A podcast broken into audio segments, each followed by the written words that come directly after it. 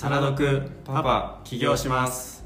この番組は岐阜県にあるスペシャリティコーヒーのお店リバーベッドコーヒー代表の原と個人やショップがアパレルブランドを立ち上げるサポートをするブランダスというサービスを運営する僕小坂がお送りしております。はい。はい。それでは本日もよろしくお願いしよろしますくお願いします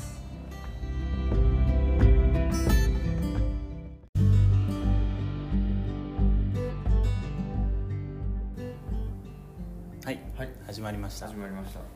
明日は節分ですね。全然違う話かな。急になんかぶっ込んできた。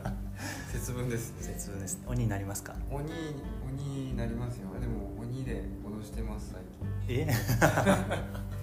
子供。早く寝んと来るよみたいな。あー。あんま良くないらしいんですけどそうやね。うんあの。脅迫やもんそうそうそう。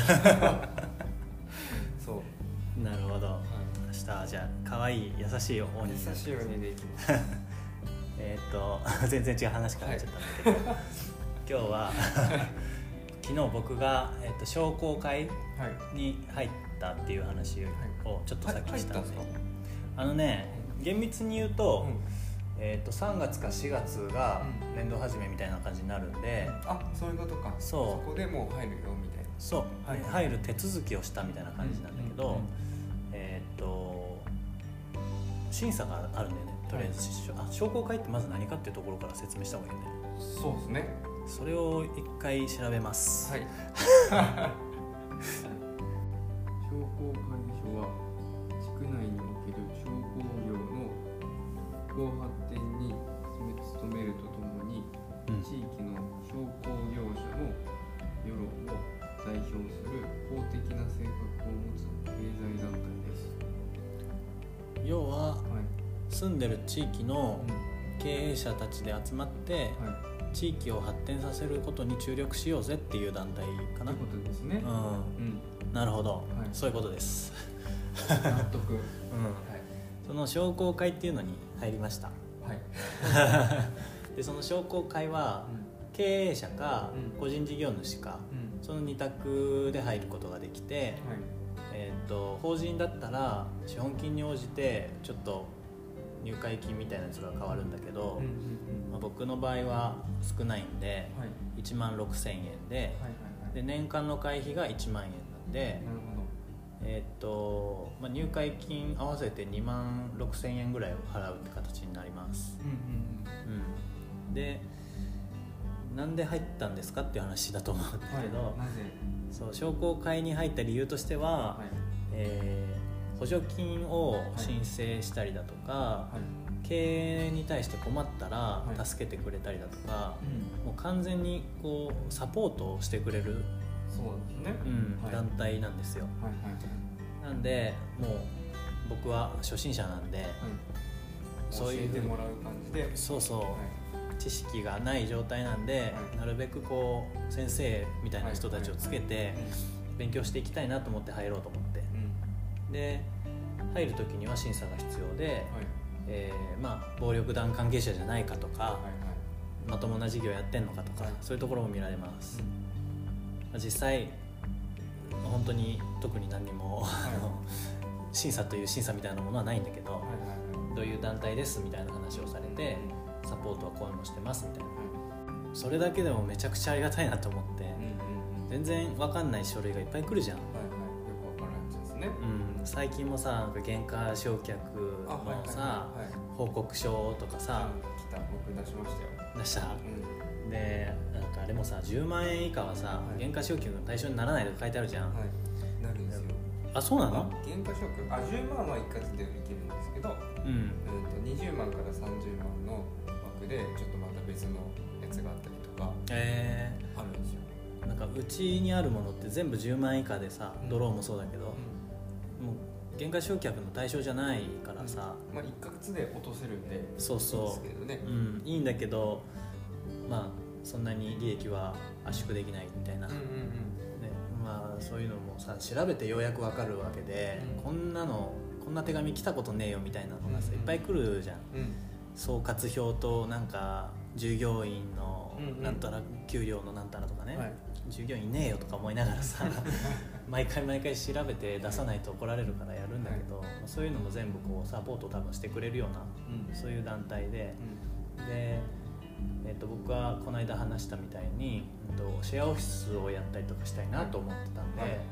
えー補助金のね話を聞いたんですけど、うん。補助金の話もすごく詳しくしてくれて補助金は国が出してるもの市が出してるもの商工会が出してるもの大体3つあってでそれぞれこうじ条件が異なるんで国はさ、まあ、コロナのやつとかは去年と比べて売り上げが落ちたら対象になりますよとかで市のやつは市内で事業所を新しく建てたりうん。なんか市内の事業所さんが新しいことを始めるときに出すと。で商工会はそういうのあんまり関係なく、えー、とどれかの項目に当てはまれば出しますよみたいな。でそれぞれもう20万円ずつとか、うん。多いと50万円とか引っ張れたかな。で国のやつはもっと大きい規模で引っ張れたりすると思うんだけど、でそういうのもこう細かく説明をしてくれて例えばプリンターが必要だったらプリンターはまあの仕事に使うものっていう扱いなんで出ますよとか、だけど補助金の対象になるものはうん。購入になる時だから、リースだとちょっと対象にならないですよとか、なるほど。そうそう。あなるほどなって最初に経費を抑えるつもりで、あのリースにしようと思ってたけど、補助金が下りるとしたらどっちがお得か分かんないよねってなるじゃん。資産になるわけだし、はいはいはい。っていうのとかもなんかね作戦の幅を広げるのに補助金は使えるなっていうのをすごく思って、でそれを自分で調べようと思うと自分は対象になるのかなとか自分がやろうとしてることってあのどの補助金を使えば一番いいんだろうとかって、国を調べて市を調べて商工会を調べてってしなきゃいけないじゃん、それをさいろいろ教えてくれて、うん。あこれの場合だったらこっち使った方がいいよとか、であの、まあ、1個使っちゃうともう商工会のやつ使えないから、ここは市のやつ使っといて、違うところで商工会の補助金入れて、うん。両方使えるようにしようとか、うん。そういうのもすごい提案をしてくれるんで、むちゃくちゃありがたいなと思って。めっちゃいいですね。うん。最初とか特にいいですよね。そうですね、そう。ねあのちょっとさっき話したけど、僕が持ってたその無担保無保証人ではい。お金を貸してくれるっていう、はい。まあこれなの普通に考えたら嘘のような話じゃん。そんなのさただより高いものはないみたいな感じで、はいはい後で統一で請求来るんじゃないですかみたいな勢いなんだけど、そういうふうにお金を貸してくれるその金融公庫だったりとか、えーこういう市役所関係商工会関係の補助金っていうのが実は世の中にはあってこれあんまあれですよね。なんかこの僕らの立場になったから、うん。結構当たり前に知ってる人もいるかもしれないですけど、うあの普通にサラリーマンやってた身からするとうん。知らんすよね。ん、、そう知らないよね。いやこれはさやりたいことがある人は、うん。本当になんかあの自分のお金でうん。全部マイナス掘ってはい貯金切り崩しながら挑戦しなきゃいけないとしか思えないと思うんだけど、うん。そうじゃない道が開かれてるんですよっていうのを知ってほしいですね。ですよね。うん。これなんでみんな知らないんですかね。僕も知らんかったんであれなんですけど。いやこれはさ、動こうでも動いたとしてもうん、知らないパターンはまあ僕やったんですけど最初とか、うんうんうんうん。なんかね、一つは、えーっとまあでかいことを言うと、教育をしてもらうその学生のうち高校生中中高、まあ、小学校も含めてだけど、うん。こうまあ、大学も含めてはい経営をしようと思った人とか独り立ちしようと思った人がこんな補助が国は出してるんですよって、どこでも教えてくれないじゃん。そう、それってさうーんと知らないまま行ってじゃあ起業しようっていう思想にならない限りそのなんていうのその知識のエリアにはうん。誰も足を踏み入れないわけでしょ、まあ、そうですね。調べようっていうのがないですからねそうまきっかけがないじゃん。ずないですね、でそのまま社会人になって会社で働き出してっていうその生活の中にさうん。どこもそれに触れる機会っていうのはないじゃん、うんうん。周りに経営者の人がいたら何かそういう情報が降りてくる可能性もあるけど、うんなかなかないですよね。そう。だからもう自分で情報を取りに行く以外の選択肢がないっていうのが、うん、浸透してない理由で一番あると思うし、じゃあえっ、とそういうのがあったって知ったとして、調べるじゃん。国の金融高校なんかもそうなんだけどさすごく見づらいんだよねサイトが。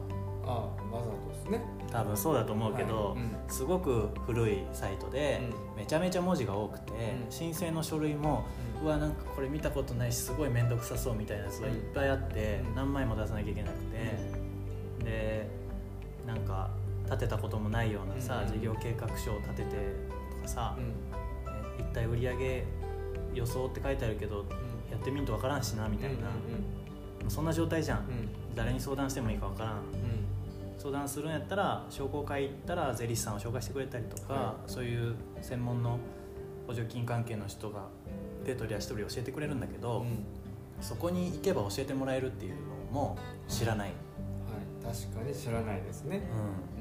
うん、だからなんかもう知る機会がないっていうのが本当でかいんじゃないかな。で知ろうと思ったところで、なんかすごく面倒くさそうっていう印象を植え付けられて終わるみたいな。確かにけどねその面倒くさいのを一個一個こう潰していくことで、うん。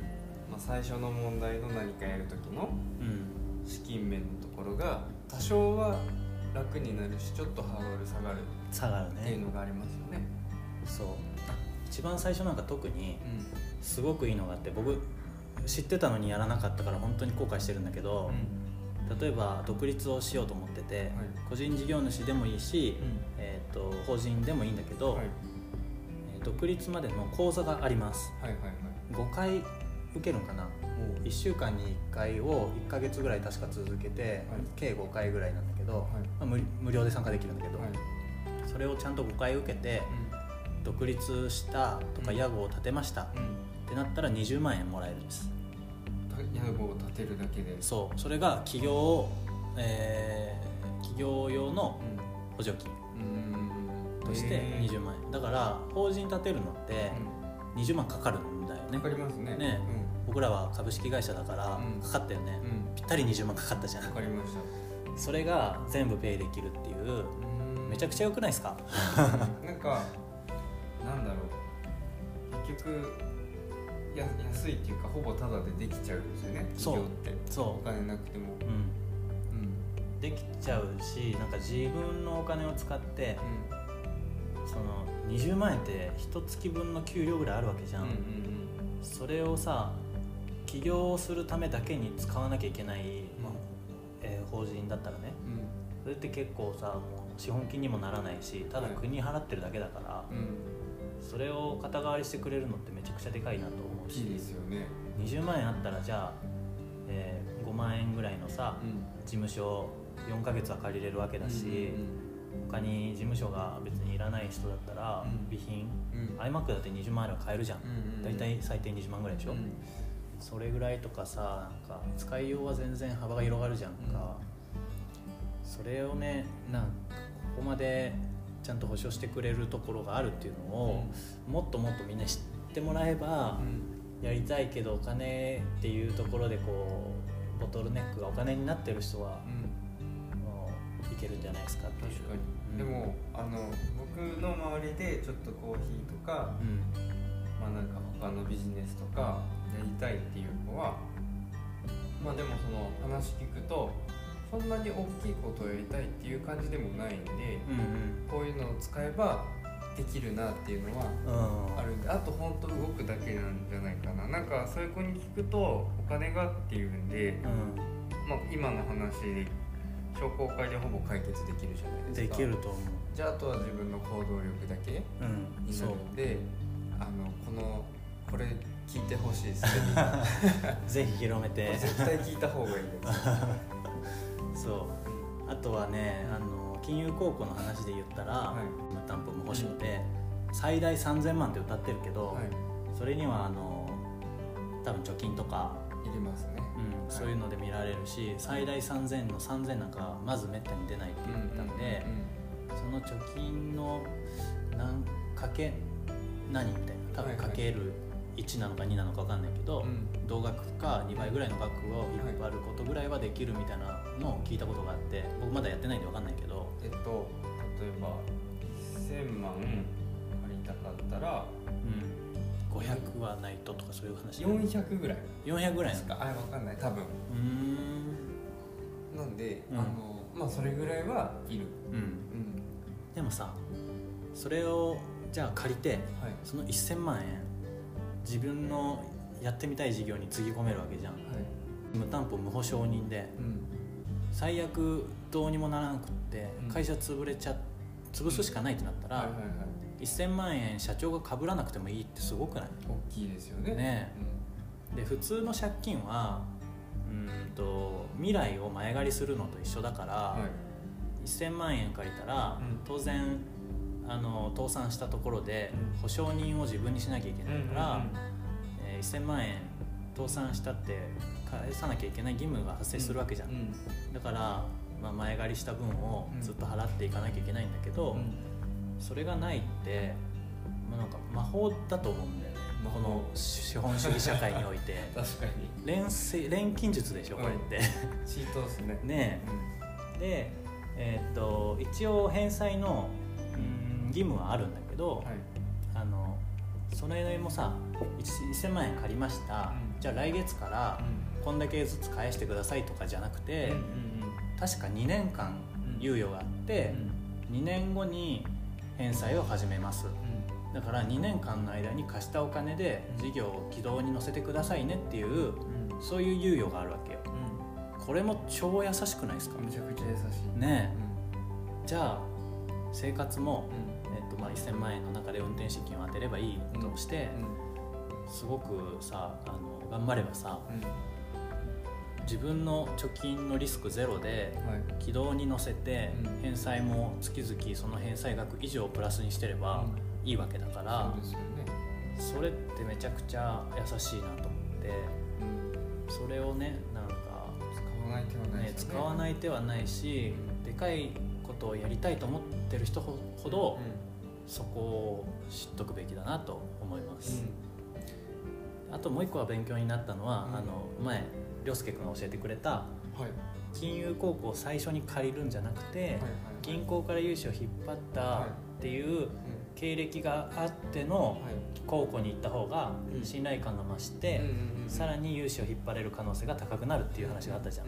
それってすごく自分の中ではうん。なんかそれこそ知らなかったことで盲点だったし、教えてくれる人もいなかったから、あその信用力を上げてからより何攻撃力を持った状態で戦えるっていうのはすごいなっていうのをはい。考え方としては思ったんでなんかちょっと補足があったら。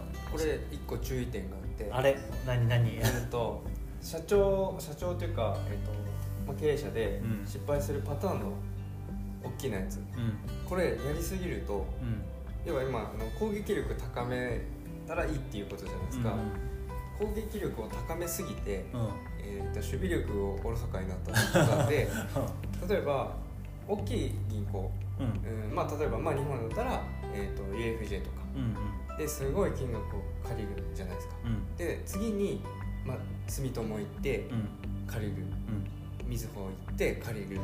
でまあそれこそまあ大きいところで借りてるっていう攻撃力を持った状態で、うん。まあ、ちょっとちっちゃい銀行、うん。あの地元の信用金庫とか行ってうん。借りる、うん。これをバーってできるようになっちゃうんですよ。攻撃力を持った状態だと。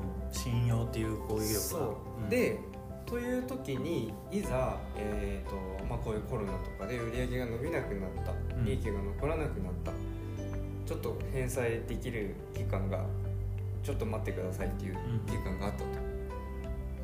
で、えーまあ今のパターンだと UFJ がちょっともう無理ですっていうのが出出ましたと。うん。で銀行って結構横でつながってたりするんでそれこそもう人じゃないですか、うあの友達とかいたりしますよね、うん。まあ、そういう情報流しちゃダメなんですけど、んうん。なんかでポロって出たりするじゃないですか、うん。そうするとあれ？あそこの企業大丈夫か？三井住友がその噂をちょっと聞いちゃって、うん。その噂であのちょっともううちとは取引無理ですっていうのは無理なんですけど、うん。まあね別の理由多分作っていってくると思うんで、うんうん無理です。うん。ってなるとちょっとぶわっと広がっちゃうんですよ。全部の銀行から断られ始める。そうそうそう、うん。急に突然、っていうのが起きるパターンが結構あるんですよ実際。へだからあのそれをやりすぎるのも良くない。え、うんうんうん、でもスタートアップの会社ってやっぱね最初の運転資金とかもいるんでバーって借りようとしてで途中でこうなんだろう息切れしてうん。それができなくなっちゃった。で一気に断られ始める。うんうんでも事業自体はうまくいかないっていう悪循環になるパターンがあるんでやりすぎは良くないですよ。だからこれは結構本当ほどほどに。そうだよね。うん。そもそも銀行からお金を借りるのは、はい。結構最初がハードルが高いと思ってて、うんまあ、売り上げもななかったりとかした状態で、貯金もそんなにない状態だと、そもそも貸してくれるのかなっていうのを僕借りたことないから、分かんないんだけど実際さ、うん、と何も収入がない状態でうん。店を作ってから収入が発生するうんっていう状態で借りたでしょお金を。僕はちょっと別別ルート。あそっか。そうちょっと別ルート。あそっか ちょっと普通の完全にスタートアップではないもんね。そうそうそう。ちょっとそっか。そっか別なんですけど、うん。あの別に僕それも聞いたんで最初。あそうなんだでも僕がもうまっさらな状態だった、っうん。て時に、うん。あのどうなんですかって言ったら別にそれはそれでちゃんと事業計画をうん。どういうものかとか、うん。あの預貯金とか、まあ、見見させてもらって判断するんでそれで、まあ、い奥とかはさすがにあれですけどうん。あのちゃんとした判断でうん。ちゃんと事業が成り立つっていうのが分かれば、その分は出させてもらいますっていうのはうん。言ってるんであの全然ハードルとしてはあのむっちゃ高いっていうわけじゃないですよ。なるほど。それは最初からねすんごいビジネスやろうとしたら無理ですけど、うん。でもスタートする時ってちっちゃく始めるじゃないですか、うん。だからあのちゃんと自分に見合った事業計画うん。を出せればしっかり借りれることああそうなんだ。で大丈夫です、なんかそれってうん。えっ、と銀行から最初に借りるリスクとしては、一応必ず返済の義務があって、うん。まあ保証人も多分立てなきゃいけなくて。そう。保証に立てなくていいパターンもうん。あるんですよその条件によっては。へあのだけどあのまあ本当のそのスタートアップで預貯金も全然ないしっていうパターンだとえ、うんまあ、まずその信用力にかけるっていうところで保証金立て絶対これそれだけお願いしますってパターンもあるんですけど、うん。別に立てなくていいパターンもあるんですよ。うーんそうなんだ。そう。じゃあまあ完全にノーリスクでやりたいっうんていう場合は、うん、額は限られるし、うん。あの審査もされるけど、えー金融公庫に駆け込んだ方がよくて、そうですね。ちょっと自分がその返済義務も必ず抱えなきゃいけないし、うん。責任も伴うけれども、えーその銀行から借りた方が、うん。自分の信用力は次に何か借りる時に上げれるっていう、まあ、えーどっちもだよね。メリットもデメリットも抱えたうん状態で,、そうでも成功させるつもりでうん。行くんだったら銀行から借りた方が、次に金融公庫に行った時には、うん。さらに信用力が上がって、まあ、他の銀行にも行ける可能性がある行きやすいし、それ結構大事じゃあ最初のパターンはうん。二手に分かれるねそういうわかります。だから例えば本当ちっちゃく、まうん、なんだろうその始めれるうん。ビジネスであればあの、うん、と金融公庫とか、うん。それこそさっき言ってた商工会とか行っていろんなうん。20万とか30万ぐらいの、うん。あの補助金うん。をもらってやったりっていうのはすごいありです。そうだね。まあリスクないしそっちの方が安全かなとは思います。うんうんうん。確かに。そうだけど、まあ、最初から、まあ、1000万とかうん。かかるようであれば、まあ、多少やっぱり自分のしあの自己資金も必要だし、まあ、見せ金っていうとよくないか。まあそいやまあ。のこんだけちゃんとやってもあのうん。蓄えもありますっていう、結局貯金の額は結構大事ですね。うん、自己資金いくら出すんですかって話になるとやっぱり、うん、そこはまあある程度。まあそれぐらいの規模でやろうとするんであればそれぐらいやっぱ用意しないと。うん。実際でも貯金に手をつけることってないなかったんじゃない？ですよね。したお金で。そうそうそうそう。多少はありましたけどないあのまああんまないですね。うん、うんそこを自分の貯金を切り崩さなきゃいけなくなるのって、まあ、借り入れした金額で足りなくなっちゃって、それでもプラスの分がマイナスの分を上回ってこない状態になった時に、うん。多分初めてうん。うん自分の貯金を切り崩していかなきゃいけなくなっちゃうんでね。そうやって思うと、まあ、借りた分のお金でうん。どこぐらいまでこう、えー、とプラスになる猶予がうんうん。設けれるかっていうところ。うんで決まってくるのかなってうん僕はぼんやりうん。考えてるんですけど、そういうもんなのか。なそういうもん。ですうん。なるほど。とかなんか融資する時っていくら何にいくら使いますよとか結構細かく書くんでうん。あのまあ最初の計画以上にいろいろ必要なものって出てくるじゃないですか。そうだね。そういうところをちょっと自分で出したりとかっていうぐらいですね。そうだね。実際本当にこれにこんだけ使ったんですかみたいな調査って、うん。うんまあ、高校の場合はあんまり来たっていうのは聞いたことないけど、うん。銀行やとあのなんだろう振り込んだうん、明細とか、そうそうそうとかも一応出してくださいってあそうなんだ。だけどあのこれは言っていいのか？こうこういう計画でしたけどこっちに変わりましたってっていうのは別にありですよね。ああ、うんまあね。そうその通りにやらなあかんってわけじゃないんで。そう。だよね。そうそうそう。臨機応変にやらないとそれこそダメになってしまう。そう。ね。だからそういうのは別に、ん。あの全然いいと思うんですよ。別に銀行もダメとかは言わないんで。うん。あそっかそっかっていうだけなんで。なるほど。はい、なんでまあ別にその分はあの運転資金でちょっと使いますとか、うまあ、計画変更しましたよ、んうん。言えばいい。うん、あのその代わりちゃんと返しますよって、うん、もちろんそうだよね、い、やそう。まあこういう話をしてこれ結構ためになると思うんだよね。これ聞いた方がいい、うん。いろいろ考えてる人はぜひ。そう絶対やった方がいいです。あのお金がっていう問題はないですよね結構。意外と、そうだね。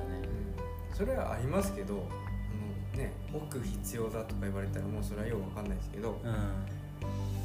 なんかその自分で最初スタートする時って従業員とかにね一気に10人雇うとか絶対ないと思うんでうん。一人でできる範囲ってなかなかないじゃないですか、そうだね。うん、だからそれぐらいの資金でやらなきゃいけないしなんかやるってやりたいって言ってる子ってそこまで調べてない子がほとんどなんで僕。話聞く限り、うん。てか調べてる子いないですえーそうなんだ。うんいやーなんか、まあ、僕の場合は家族いる状態だったから余計にいろいろ調べちゃったっていうのもあるけど、うんでもそんぐらいが普通ですけどね、そそうだね。なんかその「えいや」で何も知識なくやっちゃうと、意外と辞めた後の社会保障社会保険とかうんうん。ですぐ潰れるというか、もうねあの会社が負担してくれてた分も自分で負担するってなったら、うんうん月々10万ぐらい多分かかってきちゃうんでそうですね。用意しといたお金って数ヶ月でなくなっちゃうと思うしその辺はねなんか事怖前に怖いからこそ調べますよね。そう怖いから調べる。でもみんな怖いって言って調べてない。よくわかんないです。あーでえいやだと怖い。えいやだと食われると。えいやが多いですよ。えいやでいけると思ってるんで。うん本当に聞いてほしいですね。ですね。そういう人のためにうん。僕らも過去の自分のために喋ってるようなところありますから、そうですね。うん。はい。そう。はい。そんな感じですかね。はい。はい。というわけでじゃあ今日はあの補助金とかの話をしました。ちょっと番外編なんだけど番外編。はこれ載せるかどうかちょっと別で。補助金ってさはい。結構悪い言い方をすると、そこをうん。うんがあるでしょ、うん。って思,、う。んうん思われがちで、例えばホームページうん。うん IT 補助金20万まで出ます、ホームページ作れます。うん。ホームページ作りたい人いる？うん。来る？20万です、うん。高いないや補助金使えますよ、うん。無料ですよ。うん。これできるんですよ。うんこのこのビジネスが。確かに。であのこれってもちろんお金儲けの人からしたら有力で、あの作りたい人からしてもノーリスクだから、僕は別に否定しないし、自分もあの服のブランダスの方では、えー、と法人向けって言って、うん。まあ、一応ページとして、えー、と事業転換補助金っていうのが今コロナで出てるから、うん。あのアパレル事業やる人には今はあの力になれますよみたいなことを言おうかなってしてるんだけど、悪じゃないし、ぜ絶対やった方がいいよっていうのもうん。ちょっと言いづらいんだけど、言いづらいんだけど、でもそういうふうに、うん、意外となんていうのビジネスは回っていて、世の中の人はみんな経営者の人はさ、知ってる人はというか多分能力が高い経営者ほど自分の血を流さずにいろいろ上手にやってて、で、まあ、そういうところから利益を得て事業として成り立たせてる事業者もいっぱいいるっていうのを、あの知らない人が多いと思うんですけど、それは知っておいた方がいいなと思ってでそれは使う側にいいよっていう話を今日はしたけど使ってもらうって自分のその売り上げにするっていう人も売り上げあの補助金の制度はよく知っといた方がよくて提案できるじゃんそうやって。そうですよね。で向こうはノーリスク。でうちは売り上げになる。ウィンウィンじゃんいいか悪いかは、えー倫理観だけど、でもいやもうむっちゃいいと思います。だってお互いウィンウィンなんで。そう。この時点でもういいですよね。でそれを国は別にうん。どういうふうでもいいそのそうそうそう。国がいいって言っちゃうそうでそれは多分さ事業がそれで大きくなって税金をたくさん落としてくれて地域や国が発展するのにつながればいいから、うん。先行投資としてやってるわけじゃん国も、うんだから補助金に対してその僕はちょっと周りの話も聞いたりしてちょっとネガティブな気め気持ちになってたけれども、えー、と売り上げにするために補助金をあの、まあ、縦にするっていうのも全然ありでそういうふうに考えたらそうなんかあの自分のうん営業をはい。の幅が広がるじゃん。広がります。ね。というかあれですよね。結局だって僕らもっと税金払ってますもん。まあそうだよね、うん。そう。それで言ったらまあ巡り巡ってますよね。巡り巡ってるんでみんなも払ってるし、うんそれですよっていう、まあ、確かにそうだな。そそううやって考えたらどんどん気持ちは楽になるな。うん、むっちゃ払ってますからね、うんそうだね、うんみんな多分気づいてないと思うけど。消費税とかねそう。自動車税とかもそうそうそう。何もかも。高いの払って払ったってるんじゃないですかみんな、うん。結構。うん。でも別にそれで回るんで、確かにそうだね。結局それが返ってきてるだけなんで、うん。まあ OK なんですよ、OK ですねやもうね経営の話もう一個こう別にこれの回じゃなくてもいいんだけどさ、はいはいはい。そのサラリーマンがもらう給料とはい。経営者がもらう給料って、うん。そこに来るまで全然違いますよって話とかあうん。したいよね。したい。僕僕それ好きです。ね。はい。これ多分本当お金のことを分かってくると、えそんな風なの、うん。うっそじゃんって思うと思うんだよね、でなんかえじゃあ経営者とか個人事業主になった方が得じゃんって思って、みんなやればいいって思う。うんそうみんなやればいいと思います。そう。この話しよっかじゃあ。もちろん。このまま。はい